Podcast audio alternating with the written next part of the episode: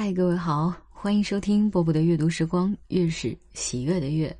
今天跟大家分享的这一篇呢，是阿成所写的一个故事啊，叫《卧铺》，其实更像是一段回忆，但是非常的温暖。来听一下。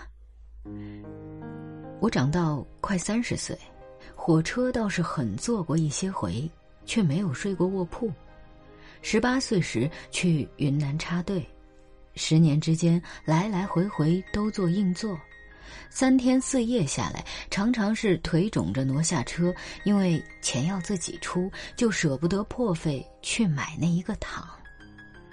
后来我调回北京，分到一个常与各省有联系的大单位，一年多之后，终于被很信任的派去南方出差，自然要坐火车，既然可以报销，便买了卧铺。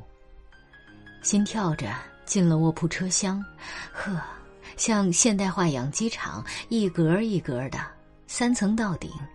我是中铺，寻着后蹬了鞋，一纵身躺下了。铺短，腿曲着，爬起来头冲里，脚又出去一块儿。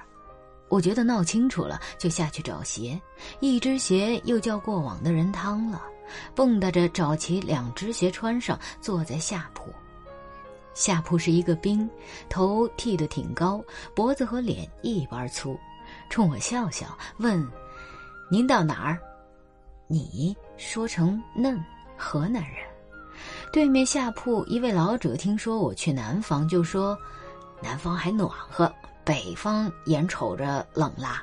您瞧，这位同志都用上大衣了。”河南兵一笑说。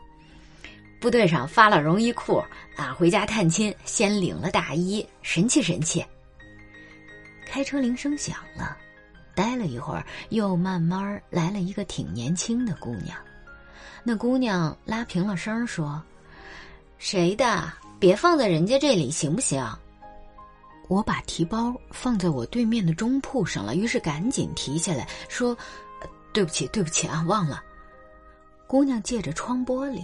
理了一下头发，脱掉半高跟鞋，上了中铺，打开书包，取出一本书，立刻就看进去了。我远远的望着那纸面字条窄窄的，怕是诗。河南兵坐得很直，手捏成拳头放在膝上，脸红红的对我说：“学文化嘞。”我点起一支烟，烟慢慢浮上去，散开。姑娘用手挺快的在脸前挥了挥，眉头皱起来，侧身向里，仍旧看书。河南兵对我说：“你不抽烟不中？”我学着他的音儿，中，把烟吸了。车开了，那老者把包放在枕头里边，拉了毯子在身上睡下。河南兵仍旧坐得很直。我正想说什么，就听车厢过道口闹起来。河南兵伸出头去说：“赶上俺的战友来看俺嘞！”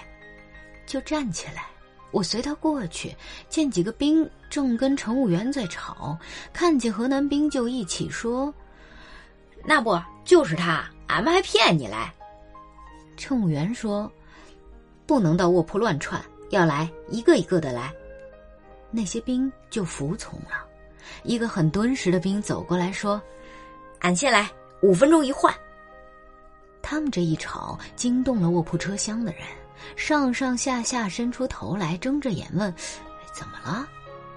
那个结实兵一边走一边挥着手说：“没啥，没啥，俺们到俺们战友这儿来看看卧铺是个啥样子。”大家笑起来，上上下下又都缩回去。回到铺位，我问：“就买了一张卧铺，给报销？”河南兵红了脸，结实兵粗声大气地说：“俺这位战友的娘才有意思嘞，住在铁路边，坐过几回火车，就是不知道卧铺是个啥样子。来信问他当了兵，可是能坐卧铺？俺这位战友这回回家，硬是借了钱买了一张卧铺票坐，回去给娘说啊。”俺们讲说沾个光也来望望，回去也跟俺们家里人说，显得俺们见过世面来。说到这里，中铺的姑娘扭动了一下，仍旧看书。河南兵赶忙说：“你少声点说话，不中啊！这卧铺里的人竟是学文化的，看惊动了。”结士兵这才发觉中铺躺着一个姑娘，笑着打了河南兵一拳：“你小子卧坐卧铺不说，还守着个姑娘睡觉，看美的你！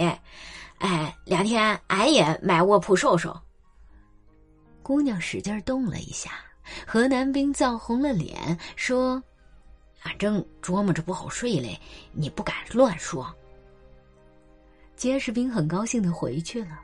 其他的兵一个一个的来，都很仔细的瞧那个姑娘的背影，倒不像是来看卧铺来的。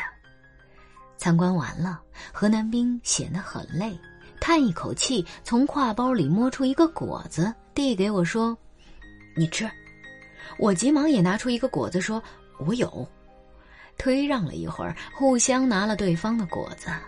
我拿出一把云南的澜沧刀，削起皮来。河南兵把果子用手抹了抹，一口下去，脸上鼓起一大块，呜呜的嚼着说：“你这刀中杀的人。”我吓了一跳，说：“人杀不得，这是猎刀。”河南兵接过去，摸着刀面上的长圆槽，说：“这不是血槽，扎到身子里放血出气，好拔出来。”我要过去，指着槽前边的一个小梅花蕊子，这是放毒药的地方，捅了野兽，立时三刻就完。河南兵又取过去，仔细看了，摇摇头，钢火比不得俺们部队上的。我问：“你有？”河南兵笑着不说话，有闲没言的聊了半天，都说睡觉吧。河南兵扯出军大衣问我：“你盖？”我说：“铺上有毯子。”上了中铺，我看那边的姑娘已不再读书，蜷起身子睡着。瞄了瞄老者，正是香甜的时候。我头冲窗子躺下，感到十分舒适，觉着车顶上的灯好堂皇的。这一夜却睡得不踏实。车一到换轨处，吱吱嘎嘎，摇摇晃晃。拐弯的时候，身子要从铺上滑下来，竟惊出一身凉汗，差点叫出声来。后半夜裹紧了毯子，真有点冷，朦朦胧胧一觉到天明。一清早，正迷迷糊糊享受着卧铺，忽然被一声喊叫吓了一跳：“这是谁的呀？这么大味儿！”我连忙扭头去看，只见那个姑娘半撑着身子，用拇指和食指捻起一件大衣的布领子往外拽着。车厢的人闻声过来好几个，睁着眼看那姑娘。那老者躺在下铺，力屈着腿不动弹，却说：“姑娘家说话好听点儿，半夜看你冷，替你盖了，怎么就脏了你？总比冻着强吧。”河南兵从底下冒出来，后脖子也是红的，说：“行了，大衣是俺的嘞。”看热闹的人都笑起来，散回去。我下到下铺，穿上鞋，河南兵也不看我，只是用手叠他的士兵大衣，放在枕头上，又抻又抹。我笑着说：“你的大衣有什么味儿？”河南兵也不回头说。咋会嘞？许是借他们穿着照相，那么一小会儿哎，不会串上味儿来。我抬头看了看姑娘，姑娘低了头，僵坐在中铺。女子早上没有梳洗，大约是最难看的时候。老者不说话，只用手轻轻拍着膝盖，撅起下嘴唇我待不自在，就拿了洗漱用具到水池去。回来一看，三个人还在那里。老者见我回来了，问：“人还多吗？”我说：“差不多了。”我问河南兵：“你不洗洗？”河南兵这才抬起头来：“俺不洗了，俺快到了。”我说：“擦一把吧，到了家总不能灰着脸。”河南兵笑着说：“到了家痛痛快快用热水洗，娘高兴嘞。”我说。也不能叫老婆看个累赘相啊！河南兵说：“嘿，哪儿来老婆？还不知相得中相不中嘞。我说，当了兵还不是有姑娘相跟着？河南兵说：“咋说嘞？俺借钱做卧铺，东西买少了，怕是人家不愿意嘞。”老者笑着说：“将来当了军官，怕啥？”河南兵看了看姑娘，军官得有文化嘞。姑娘正慢慢下来，歪着腰，提上鞋，拿了手巾、口缸去了。半天回来，低头坐在下铺，不再看书。老者问他到哪儿，他借答话，看了一眼河南兵，又低下头去。河南兵掏出果子让大家吃，我把到手的一个转给姑娘，姑娘接了，却放在手里并不吃。我问河南兵：“哎，你的刀呢？”河南兵以为是说昨天的事儿，就说：“武器离了部队就收，不方便嘞。”老者扭脸对姑娘说：“洗洗吃吧，不脏。”姑娘更埋了头。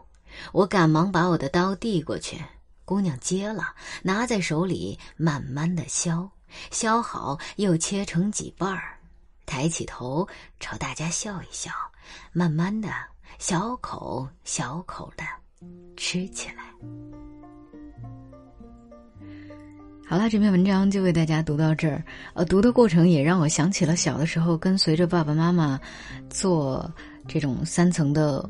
卧铺的回忆啊，我不知道你今年多大，有没有坐这种火车的经历？反正读文章的过程当中，就觉得一切又那么的栩栩如生，仿佛出现在眼前似的。今天就是这样，我是波波，在厦门跟各位说晚安了。